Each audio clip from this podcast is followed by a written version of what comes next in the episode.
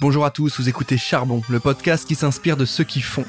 Et dans ce format, nous partons à la recherche de profils atypiques d'entrepreneurs, de créateurs, de sportifs, d'artistes. Tous vont nous raconter leur histoire, leur parcours de vie et leur motivation. Cette nouvelle saison est réalisée en partenariat avec French Tech Grand Paris et French Tech Est. Merci à eux de nous soutenir et bonne écoute.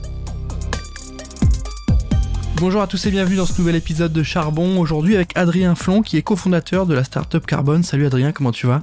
Bah très bien, très bien et toi, merci de me recevoir. Ça va plutôt pas mal, euh, je suis ravi de t'avoir avec nous. On entame cette nouvelle saison entre guillemets de rentrée plutôt bien parce qu'on a un bel invité, on a des sujets qui vont intéresser beaucoup de monde je pense. C'est des enjeux assez importants que tu vas nous présenter aujourd'hui et encore une fois on a un très bon néon. Je rappelle que cette saison de Charbon est en partenariat avec French Tech Grand Paris et French Tech Est. Merci à eux de nous accompagner. Adrien, tu vas évidemment commencer par te présenter, tu vas nous raconter un peu qui tu es, d'où tu viens. Ce qui va nous intéresser, c'est le parcours, pourquoi on se retrouve aujourd'hui euh, à Levallois euh, pour nous parler de carbone? Qu'est-ce qui s'est passé, d'où tu viens? Écoute, euh, donc je m'appelle Adrien, j'ai 35 ans, je suis marié, je suis père d'un petit garçon de 15 mois maintenant, qui est à peu près l'âge de, de Carbone. quelques mois après, j'ai grandi en banlieue parisienne, j'ai fait une école de commerce et j'ai passé un peu plus de 10 ans dans l'immobilier commercial. Et avant ça, j'ai fait un petit passage dans le négoce de matières premières à Genève.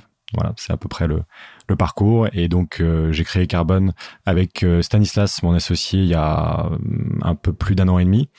Et, et ça a été l'objet d'une réflexion très très longue en amont parce que c'est on adresse une thématique qui est passionnante mais assez complexe et donc dès début 2021 j'ai commencé un peu à, à, observer, à essayer de comprendre comment fonctionnait le marché qu'on adresse aujourd'hui, euh, qui est le marché de la transition énergétique, euh, le marché de la production euh, verte, en l'occurrence le photovoltaïque.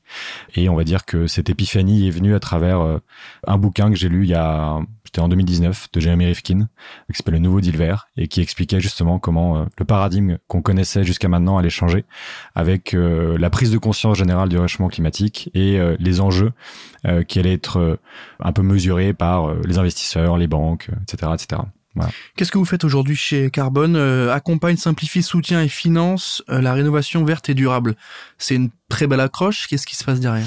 Alors c'est concrètement, euh, en fait, nous on vient du monde de l'immobilier, donc aujourd'hui, si on regarde, si on prend un peu du recul sur le, le marché qu'on adresse, c'est la consommation des bâtiments dans le monde, c'est à peu près on va dire entre 25 et 30% des émissions de gaz à effet de serre. En France, c'est 50% de la consommation d'énergie électrique et d'énergie autres, euh, gaz et autres. Et aujourd'hui, euh, on va dire que vous avez un enjeu de rénover rapidement ces bâtiments, de les rendre moins énergivores, plus résilients aussi face au, réchauffement climatique. Euh, et donc, avec Carbone, ce qu'on a créé, ce qu'on a mis en place avec toutes les équipes, c'est justement des solutions d'efficacité énergétique. On l'a beaucoup entendu parler de ça, de ces sujets-là pendant pendant la crise mmh. énergétique qu'on a mmh. connue l'année dernière. on demandait de mettre des pulls, on demandait de, de baisser un peu le thermostat, ce genre de Donc nous, en fait, on propose des solutions clés en main euh, pour identifier les actions de rénovation, euh, changer, euh, par exemple, votre chaudière à gaz ou votre fuel en pompe à chaleur, faire du pilotage, intégrer de la géothermie, et après, on vient faire les travaux, on finance le cas échéant la totalité des investissements et on vient se rémunérer sur les économies d'énergie. Et en plus de ça, on vient monitorer la performance dans le temps. Donc c'est un, une espèce de clé en main qu'on propose euh, à nos clients qui sont majoritairement des propriétés institutionnelles. Donc on, travaille plutôt sur des hôtels, la logistique, euh, des bureaux, des centres de loisirs. D'accord. Vous avez euh, des particuliers aussi? Enfin, vous avez non, que uniquement sur les, B2B entre guillemets? Uniquement le B2B mm. et, et uniquement si on fait on va dire euh, du résidentiel. Encore une fois, c'est pour euh, pour le compte d'investisseurs institutionnels. 2022, la création. Euh, pourquoi on a attendu autant de temps avant de voir une startup comme Carbone? Est-ce qu'il y a eu un déclic? Est-ce qu'il y a peut-être un marché qui en demande aussi? Est-ce que tu sens que peut-être on va mettre les pieds dedans, mais que les institutions font pas forcément le job là-dessus? Est-ce que vous avez vous, avec la force du privé entre guillemets, un peu plus de d'agilité à, à répondre à ces questions-là? Pourquoi vous arrivez seulement en 2022 C'est une très très bonne question. Euh, si on était arrivé euh, deux trois ans plus tôt, euh, je pense qu'on serait arrivé. Enfin, le, timing est important aussi dans l'entrepreneuriat, et on serait arrivé malheureusement un peu trop tôt, donc ça aurait été plus compliqué. Pourquoi? Et parce que en fait, les clients étaient pas tout à fait prêts. Aujourd'hui, il y a une pression de la part des banques, il y a une pression de la part des fonds de pension pour justement avoir des thématiques plus euh, verts, plus résilientes face au réchauffement. Cette prise de conscience du réchauffement climatique, elle est venue au fur et à mesure, et on sent que l'effet Covid a accéléré cette prise de conscience. C'est-à-dire qu'on on est revenu à des choses un peu plus euh, nature, on, on a peut-être un peu moins travaillé, on a réfléchi plus, il y a eu des réflexions un peu plus philosophiques. Et donc, on va dire que l'état d'esprit un peu général euh, politique, l'état d'esprit économique et financier et le paradigme a changé. C'est un peu ce qu'expliquait euh, Rifkin en 2017. Donc il était euh, pour le coup assez précurseur et visionnaire sur le sujet.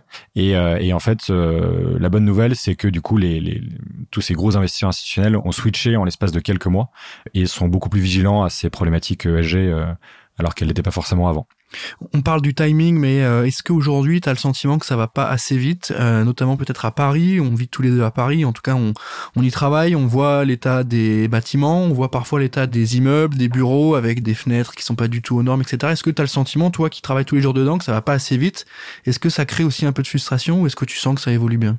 Alors, euh, ça va évidemment pas assez vite. Euh, juste pour prendre quelques chiffres, donc sur la partie, euh, on va dire rénovation, on devrait faire normalement trois fois plus vite pour atteindre les objectifs de 2030, 2040, 2050. Donc trois fois plus vite, c'est quand même une grosse grosse accélération. Et aujourd'hui, on n'y est pas encore. Il y a encore beaucoup de réflexion, il y a encore un peu d'inertie. Ça s'accélère. On sent qu'il y a un mouvement euh, assez exponentiel, mais ça prend quand même du temps. Donc on a bon espoir que le phénomène d'accélération continue. Il y a eu deux éléments assez déclencheurs. C'est le premier, donc c'est la réglementation, le décret tertiaire nous concernant, c'est-à-dire qu'on doit réduire de 40%, 50%, 60% dans les 30 années qui viennent la consommation des bâtiments. Mais il y a aussi quelque chose qui est euh, plutôt une très mauvaise nouvelle pour les particuliers et pour les entreprises, c'est la crise énergétique. Mhm. Donc, euh, on a certains clients dont le prix de l'énergie a fait x10. En moyenne, on est plutôt sur x3, x4. Donc, ça fait quand même un gros impact euh, sur le PNL à la fin de l'année. Mais ça, c'est une mauvaise nouvelle à court terme. Mais c'est une plutôt bonne nouvelle pour la transition. Pourquoi? Parce que avec une énergie plus chère, du coup, on fait plus attention, on consomme mieux, on consomme moins. Et donc, c'est un phénomène d'accélération de cette transition. Donc c'est aussi un facteur qui permet, on va dire, d'encourager l'installation de projets photovoltaïques ou, ou d'installer le, des projets géothermiques pour se rendre indépendant du gaz, pour euh, maîtriser sa production et sa consommation d'énergie. Euh, voilà, donc c'est des phénomènes qui vont euh, probablement, enfin, qui accélèrent un peu la vague qu'on est en train de vivre aujourd'hui. Aujourd'hui, Carbone a du coup un enjeu assez important. Vous avez un rôle à jouer. Euh, est-ce que euh, tu le sens tous les jours? Est-ce que euh, c'est un poids que tu portes? Est-ce que ça se ressent auprès des équipes? Est-ce que vous sentez ce besoin d'incarner ce boulot-là? Parce que c'est effectivement un job un peu particulier. Il y a, il y a beaucoup d'enjeux, il y a beaucoup de contraintes aussi.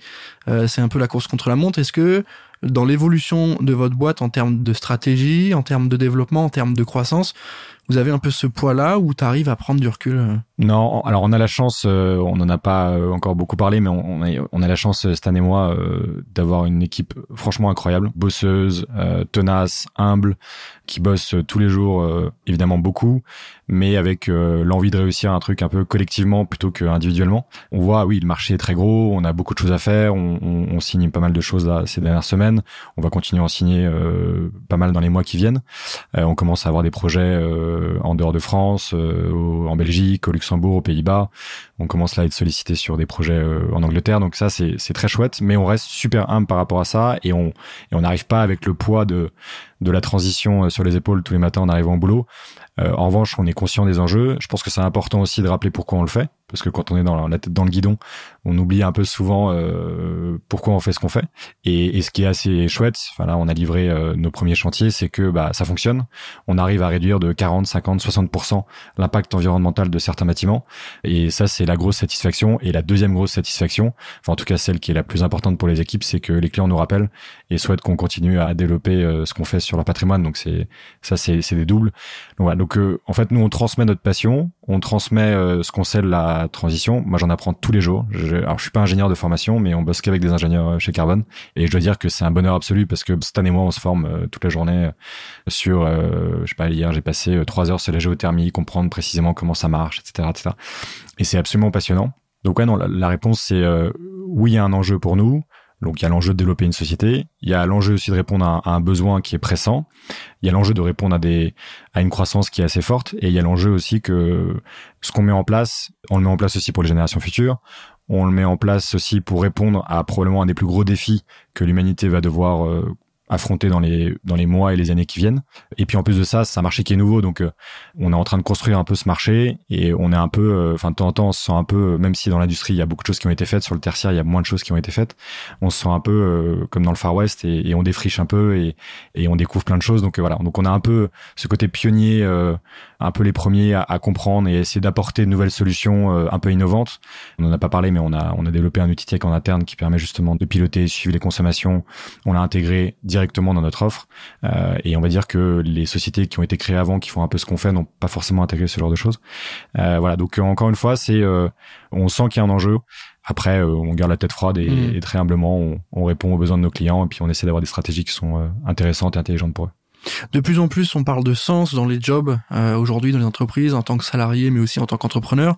Il y a beaucoup de profils qui se lancent, qui montent des boîtes et qui, au bout de deux ans, bah, se posent la question de l'intérêt de mon entreprise. Est-ce qu'elle sert euh, le marché Est-ce qu'elle euh, sert une demande, etc. Aujourd'hui, est-ce que c'est pas finalement le dream job que tu as aujourd'hui euh, Tu es euh, entrepreneur? Est-ce que euh, tu te voyais là il y a quelques années? Est-ce que c'est vraiment l'aboutissement de quelque chose ou c'est un petit peu le, le chemin hasardeux qui t'a amené ici? Est-ce que tu peux nous en dire un peu plus? Euh, Non, alors, alors la réponse est oui, c'est le dream job. Honnêtement, euh, déjà travailler avec une équipe euh, qu'on a choisie et qui nous ont choisi, euh, ça c'est quand même cool. J'ai aussi la chance d'avoir un, associé avec qui on s'entend très bien et, et, on a été tous les deux au début avec pas mal de difficultés parce que le marché a, comme je disais, a switché il y a, il y a un an, mais avant ça, les consciences n'étaient pas encore tout à fait prêtes, donc il fallait convaincre les premiers clients. Donc déjà chanceux là-dessus parce que c'est quand même le plus important. Hein, une société on la fait jamais tout seul, faut pas l'oublier. Après, moi ça fait, alors j'ai jamais pu entreprendre en sortant d'école puisque je suis boursier, donc fallait que j'embourse un prêt étudiant et, et j'avais pas forcément cette capacité là. Mais en tout cas, euh, j'ai commencé à investir dans l'immobilier quand j'avais 27 ans. J'avais pas forcément d'argent, donc euh, j'ai levé auprès de copains, puis on a construit, on a acheté euh, des premiers locaux à rénover, à louer, puis un deuxième, puis troisième, puis plusieurs. Et donc j'avais envie de me frotter un peu l'entrepreneuriat, mais sans avoir le risque quand même de pas être salarié. Donc j'ai continué d'être salarié en faisant ça en parallèle. Et puis euh, et puis j'avais vraiment vraiment vraiment envie de faire quelque chose euh, qui ait de l'impact sur un sur un marché que j'aimais beaucoup qui était l'immobilier. Euh, et c'est là-dessus que pendant un an j'ai rencontré 300 personnes différentes sur le sujet. je contactais les gens sur LinkedIn. Donc ça a été le, le fruit d'une réflexion très longue. Et au bout d'un an, quand on a déjeuné avec mon associé, on se connaissait d'avant. Et je dis voilà, j'ai ce truc-là sur lequel on bosse. Est-ce que ça te tente? Et puis mmh. Et à la fin de la semaine, je lui ai partagé un peu ce que j'avais fait pendant un an. Il a trouvé ça euh, super intéressant. Puis on a bossé tous les deux euh, beaucoup, beaucoup, beaucoup, le week-end, le soir, parce qu'on avait tous les deux un, taf à l'époque. Donc non, ça a été fait avec euh, énormément de travail, mais une passion qui est dingue. Et ce qui est fou, c'est que le, le sujet est tellement enrichissant, tellement passionnant. Enfin là, on parle d'économie d'énergie sur l'énergie pure, mais après on parle de comment on va gérer l'eau, récupération des eaux grises pour diminuer le, le besoin en eau potable, comment on va gérer les déchets. Enfin, il y a, y a, plein de plein de verticales à développer euh, à terme. Donc oui, c'est un dream job avec une team et un associé euh, vraiment extraordinaire. Et puis euh, effectivement, comme on défriche un peu le marché, c'est vrai que c'est chouette parce qu'il y a beaucoup beaucoup de choses à faire et on, on se remet tout le temps en question. Et voilà, donc c'est un dream job. Comment on passe de euh, salarié à entrepreneur à chef d'entreprise? Comment on fait ces étapes-là? Est-ce que un point de vue perso ça a changé? Est-ce que l'état d'esprit a évolué? Les attentes aussi? Est-ce que tu te sens euh, plus à l'aise maintenant ou à l'inverse un peu plus engagé? Parce que c'est quand même trois statuts différents. Je parle d'entrepreneur, mais un peu tout seul ou avec l'associé. Aujourd'hui, vous êtes euh, une belle équipe. Maintenant, voilà, tu recrutes, tu te formes sur d'autres métiers ou tu délègues. C'est pas forcément la même chose qu'il y a deux ans, trois ans, et c'est encore plus différent que l'époque salariat. Ouais. Comment t'as évolué? Alors, j'ai eu la chance de faire tout en même temps parce que j'ai, on a créé les statuts de la société avec Stan euh, en avril 2022 et mon petit garçon donc naissait en juin. Donc euh, globalement, euh, on devient papa en même temps qu'entrepreneur. On se met un peu de pression en plus aussi. On se met un peu de pression un peu, mais c'était une pression saine. Et puis bon, euh, quand on découvre les joies de la paternité, il y a quand même beaucoup de choses qu'on relativise. Et, et donc ça, moi j'appelle ça un peu l'effet d'entonnoir. Comme ça, on fait tout en même temps. Ça permet d'être focalisé. On voit évidemment moins les moins les copains, moins de vie sociale, mais on est concentré. Et, et en plus de ça, ce qui était important aussi, c'est qu'on avait une relation assez forte avec mon associé, ce qui fait que dans les moments un peu difficiles, bah euh, voilà, on savait, euh, on savait se marrer, on savait prendre du recul. Pour répondre à, ta question, oui, passer de salarié à chômeur, parce que en général, c'est ce qui se passe. On passe chômeur parce qu'on a la chance d'avoir en, France, quand on monte une boîte, la, la possibilité pendant deux ans d'être un peu incubé par l'État. Euh, ça, c'est quand même un truc assez unique et il faut dire que c'est quand même assez extraordinaire. Donc chômeur et puis ensuite effectivement entrepreneur, enfin associé aussi parce que s'associer c'est aussi c'est comme un couple, hein, comme se marier. Et ensuite effectivement construire une équipe euh, je pense pas qu'on soit vraiment chef d'entreprise. Je pense qu'on est encore encore entrepreneur pour l'instant. On n'est pas une équipe de, de 200 personnes, mais voilà, ça se construit dans le temps. C'est ce qui est certain, c'est que ça se construit dans le temps. D'ailleurs, on, dit qu'on est passé d'une TPE à une PME, et je pense qu'on restera une PME longtemps plus qu'une plus qu'une startup. Qu'est-ce qui te déplaît le plus aujourd'hui dans ton job? J'imagine qu'il a changé. Il y a toujours une part un peu plus négative que t'aimes un peu moins. Et à l'inverse, qu'est-ce qui te plaît le plus? Qu'est-ce qui t'excite le plus dans, dans le boulot aujourd'hui? Euh, alors, je vais commencer par la plus grosse excitation. Euh, c'est vraiment la liberté de pouvoir faire euh, ce qu'on veut. Enfin, les idées qu'on a envie de développer, on les développe. Euh, la liberté de mettre en place de nouvelles choses, la liberté de d'aller voir euh, qui on veut pour leur proposer euh, nos services, puisque notre scope est assez large. Hein. Nous, les opérateurs hôteliers sont nos clients, les investisseurs institutionnels sont nos clients, les centres de loisirs sont nos clients, les EHPAD sont nos clients. Donc c'est c'est c'est assez large comme. Donc ça c'est assez chouette, c'est de pouvoir aller voir un peu tous ces acteurs là, d'avoir cette liberté de proposer des choses un peu nouvelles aussi, d'avoir cette liberté aussi de se tromper quand on est salarié et qu'on se trompe, bah on se fait quand même un peu taper sur les doigts. Alors que quand c'est nous qui prenons la décision et qu'on se dit que de toute façon on essaye, puis on, va peut-être se gourer, puis on va peut-être se gourer une fois, puis deux fois, trois fois, c'est là il faut changer un peu la direction. Mais d'avoir cette liberté là, c'est ça c'est assez riche. Donc c'est euh, ça c'est vraiment génial. Sur le côté un peu plus euh, négatif, très honnêtement, j'en ai pas énormément parce que on entend souvent les problèmes de RH, etc. Ce qui est pas notre cas aujourd'hui. On n'a pas euh, de problématique RH parce qu'on est encore une petite équipe et que tout le monde est, à fond. Euh. La seule chose qui me, pas qui m'inquiète, mais qui où je trouve que c'est un peu dommage, c'est qu'on arrive nous avec des solutions clés en main euh, qui sont vraiment je dis sincèrement, on y a beaucoup beaucoup travaillé et on apporte une vraie valeur. C'est-à-dire qu'on propose quand même à des investisseurs qui doivent dépenser 10 millions d'euros de dépenser zéro et de se rembourser sur les économies d'énergie. donc il n'y a pas de changement sur la facture, voire ils font une économie.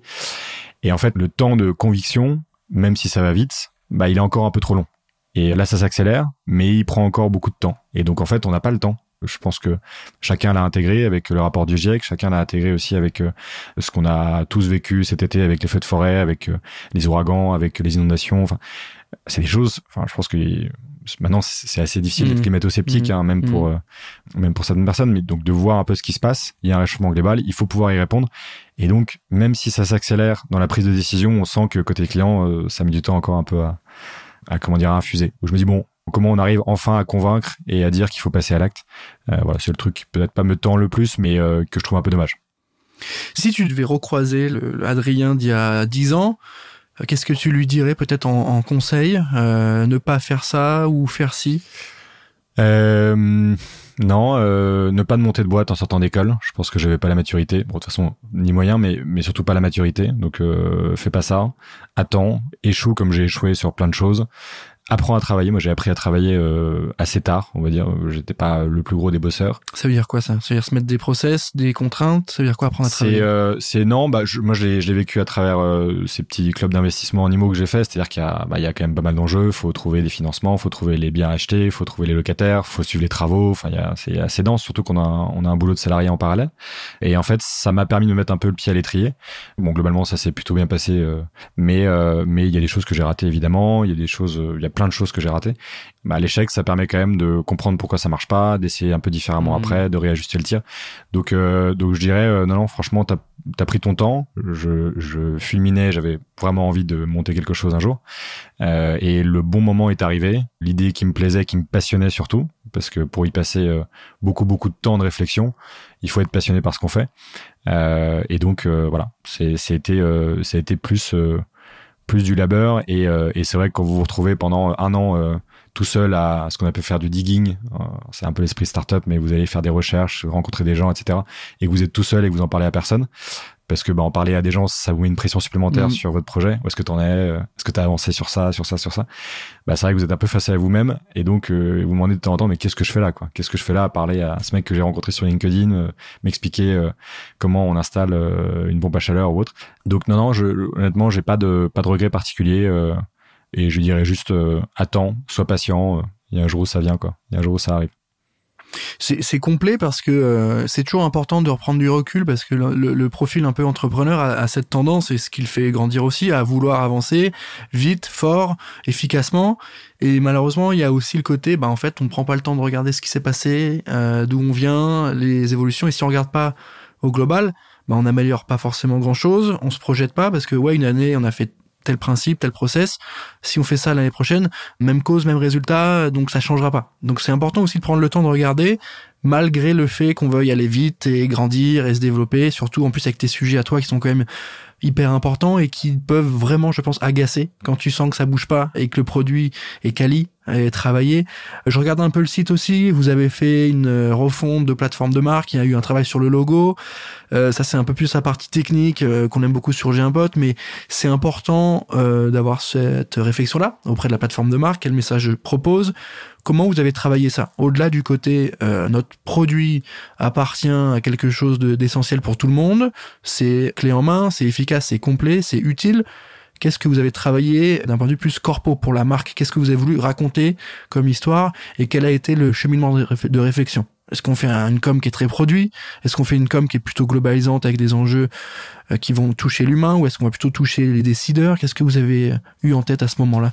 Alors je vais je vais être un peu euh, décevant, mais on va dire qu'on est assez bon, enfin même bon dans tout ce qu'on fait de manière opérationnelle, euh, financier, technique. Euh, il y a quelque chose où on n'est pas très bon, c'est la com. Ah, c'est, je, je, le dis avec euh, beaucoup de liberté et, et, on va dire que c'est grâce à notre CTO qu'on a développé euh, ce site, qu'on c'est lui qui s'est occupé de gérer euh, toute l'image de marque, etc. Et, et cette année, moi, on avait juste quelques idées en tête et il a transcrit ces idées en quelque chose de concret.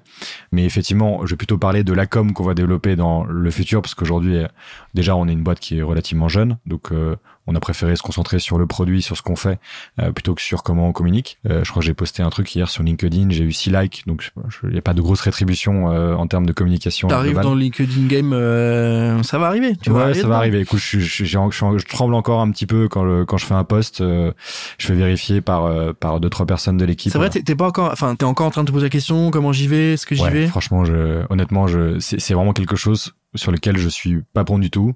Euh, Stan, mon associé non plus. Et mais t'as conscience de, de l'importance de, ouais, bien sûr. On en a vrai, conscience.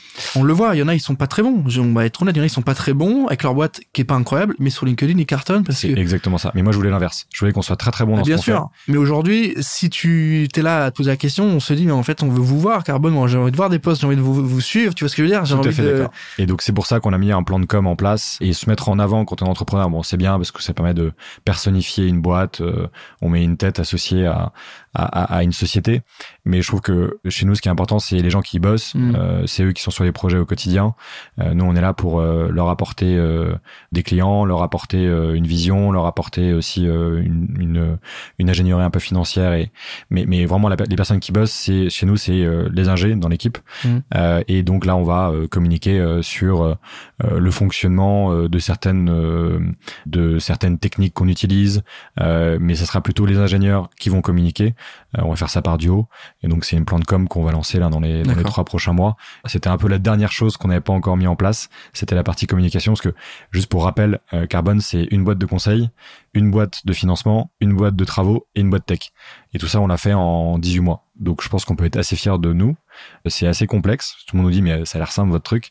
Quand tu rentres un peu dans le dans le détail, c'est un peu plus compliqué que ça. C'est que le boulot a été fait aussi pour euh, expliquer le, le, exactement. le projet. Et exactement. Le, le, but étant de faire le plus simple possible euh, pour que le, le client euh, ce soit plus clair pour lui et que justement il dise ok je fais confiance et, et on avance comme ça parce que j'ai parlé de toutes les rigueurs administratives que vous pouvez avoir aussi sur tout ce qui est photovoltaïque. Pour petite indication, une ombrière de parking parce qu'il y a des lois qui passent en ce moment ça met deux semaines à installer sur 2000 mètres carrés et ça met 12 mois pour avoir les études, les autorisations administratives, etc. Donc on pourrait accélérer en fait l'installation de photovoltaïque, mais c'est juste qu'il y a trop de complexité administrative. Parce que finalement, on n'en revient pas à ce point-là de complexité un peu euh, juridique liée au fonctionnement de notre État, qui parfois, comme tu l'as dit, est très intéressant pour la partie bah, j'ai mon chômage, je peux euh, faire mes projets à côté, et en même temps d'un autre côté qui est euh, bah, ça avance pas, on régule au lieu d'avancer, et en même temps, c'est, ça sécurise parfois certaines choses, mais comme tu viens de le dire, on n'avance pas assez vite. C'est un très bon point. Il y, a, quand même beaucoup de choses qui ont été faites là récemment hein, sur les lois. Euh, je parle de la loi sur les ombrières où en fait maintenant quand vous avez un, parking euh, de plus de 60 places, vous devez installer des ombrières photovoltaïques sur le parking. Donc c'est la loi d'accélération des ENR. Euh, ça c'est un très bon point. Il y a aussi une loi sur euh, sur les, les toitures euh, des plateformes logistiques. Donc c'est des lois qui vont vraiment dans le bon sens. Mais effectivement, il y a toujours des lenteurs. Donc c'est vrai que c'est un peu notre rôle aussi, et ça va être notre rôle à l'avenir d'être en contact avec les pouvoirs publics, leur donner un peu notre retour d'expérience et leur dire que si on va arriver aux objectifs euh, assez mm. importants qu'on s'est fixés, bah, il faut qu'on puisse faire en sorte d'avoir des autorisations plus rapidement. Oui, c'est compliqué, mais c'est pas insurmontable. On va y arriver. Oui, c'est des lenteurs, mais encore une fois, euh, on a des moyens de réduire ces délais. Et je pense que peut-être que les pouvoirs publics manquent un peu de retour d'expérience mm.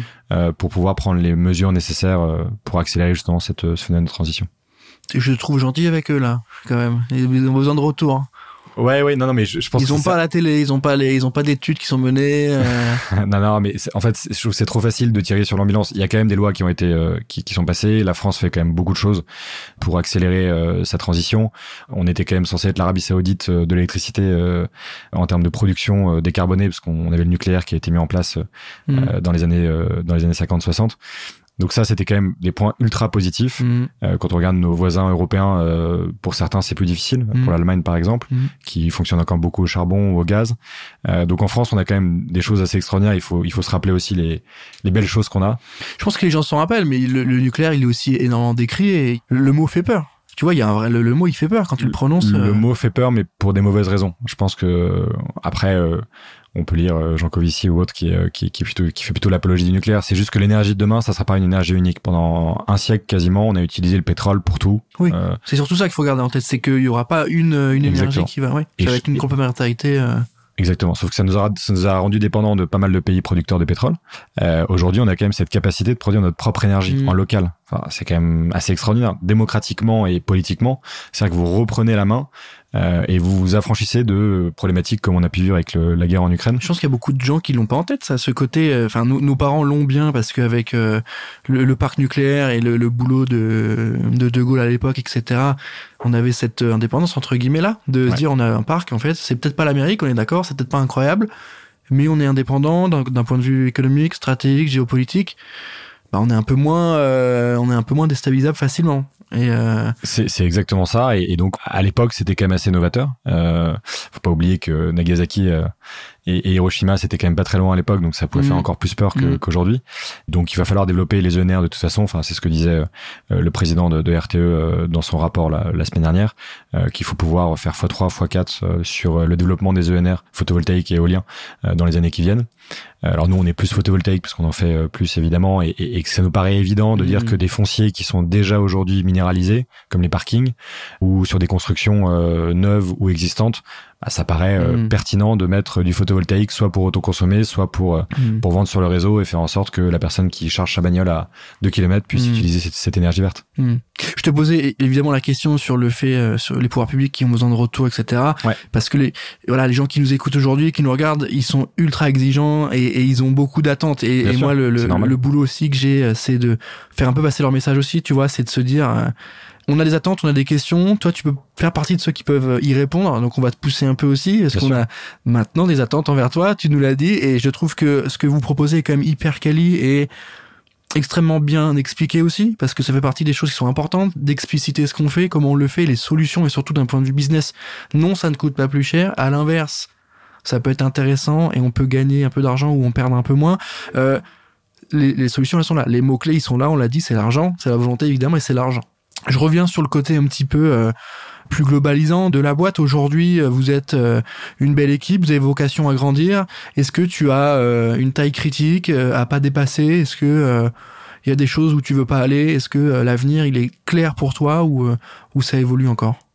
Non, bah je pense que il faut jamais, il faut jamais rester figé sur un axe de développement ça évolue évidemment. Après, on sait de manière assez précise ce qu'on veut déployer, ce qu'on veut développer. On va juste rajouter des petits services au fur et à mesure. Euh, mais, euh, mais grosso modo, ce qu'on met en place en France, on va mettre en place euh, dans d'autres pays européens et pourquoi pas euh, sur d'autres continents à terme. Donc la seule chose qu'on veut garder nous, c'est euh, c'est cette construction dans le temps. On n'a pas de on n'a pas de VC au capital euh, volontairement. On a plutôt que des petits investisseurs privés. On cherche la, va, on va chercher la rentabilité assez rapidement et on se construit uniquement si on a des nouveaux projets qu'on signe. On se construit pas à la hâte hmm. parce que euh, on a on est peut-être un peu des, des, vieux garçons avec euh, avec Stan mon associé dans la dans l'approche, mais on, on, estime que encore une fois les choses se construisent bien dans le temps.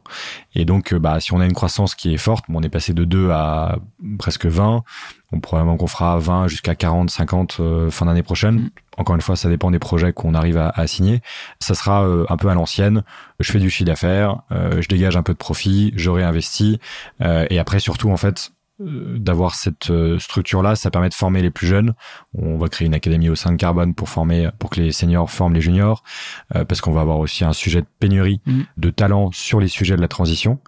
donc ça, pareil, ça va être un, un, vrai gros sujet de qui va pouvoir nous aider à mettre tous ces éléments en place. Il n'y a pas suffisamment de formation autour de ça, donc ça va être un vrai sujet aussi. donc voilà, donc l'idée c'est plus de construire dans le temps, de manière assez assez linéaire avec un peu d'exponentialité en fonction des projets. Et on a une vision assez claire de là où on veut être dans cinq ans, à savoir la référence euh, sur les sujets de décarbonation des bâtiments euh, et de production euh, d'énergie pour les instits, en l'occurrence photovoltaïque, dans cinq ans. Et ça sur une visée plutôt européenne. J'ai noté beaucoup de points sur le timing en fait dans cet épisode. Tu l'as beaucoup évoqué et, je trouve que c'est hyper intéressant pour nos nos entrepreneurs qui nous écoutent sur le côté effectivement bah le, le timing il est important. Est-ce qu'on va vite? Est-ce qu'on prend le temps? Quand est-ce qu'on va vite Parce qu'il y a des moments où on est euh, tous, les, feux sont ouverts, il faut bombarder, il faut avancer, et d'autres où il faut un peu plus se poser. Donc j'apprécie beaucoup le l'apport que tu as dans cet épisode sur le côté un peu timing et réflexion par rapport au temps le nôtre, celui de notre équipe, le plus global, celui de l'évolution euh, technique et technologique. Je vais évidemment terminer cet épisode euh, en te posant la fameuse question. Pour toi, c'est quoi aller au charbon? Ça veut dire quoi charbonner pour toi? Euh, charbonner, charbonner, il y a un côté un peu péjoratif euh, de, de, bosser sans relâche euh, et d'essayer, d'essayer, mais sans vraiment avoir beaucoup de résultats. C'est un peu ce qu'on vit au début de l'entrepreneuriat. Hein. On a vécu ça avec Stan euh, pendant quelques semaines, quelques mois. Ça a été plutôt rapide pour nous parce que le timing était bon, comme je t'ai dit tout à l'heure, et les besoins de nos clients étaient là. Mais le jour où en fait on, on sent justement que que les premiers clients commencent à nous faire confiance, bah, ce charbon il s'embrase et puis là euh, c'est là où l'activité décolle et c'est là où ça devient ça devient génial quoi. Donc c'est plus ça, c'est un côté négatif où en fait c'est c'est un peu l'histoire d'entrepreneuriat, c'est faut y aller, faut y aller, faut y aller, faut y aller sans résultat, sans résultat, prendre des portes euh, jusqu'au moment où il y a une petite étincelle et là ça y est ça part et donc le mot charbonné devient un truc euh, ultra positif et c'est construire du coup après. Écoute, j'espère que tu auras donné envie à ceux qui nous écoutent de se lancer à leur tour, de monter leur projet et euh, effectivement bah, d'aller au charbon et de et, d'y croire. Adrien, merci d'avoir pris le temps de répondre à, mes questions. On arrive à la fin de cet épisode. Je suis ravi de t'avoir reçu aujourd'hui. Comme tu l'as vu, un nouveau studio, je le rappelle, avec euh, un très beau setup. On est ravi de t'avoir reçu. N'hésitez pas à aller checker évidemment Carbone, le site, ce que vous proposez, c'est important aussi pour que le, pour comprendre un peu mieux ce que vous faites, que les gens aillent se renseigner. Donc n'hésitez pas à aller regarder tout ça. Encore une fois, merci à toi Adrien et moi je vous dis à très vite pour un prochain épisode de Charbon.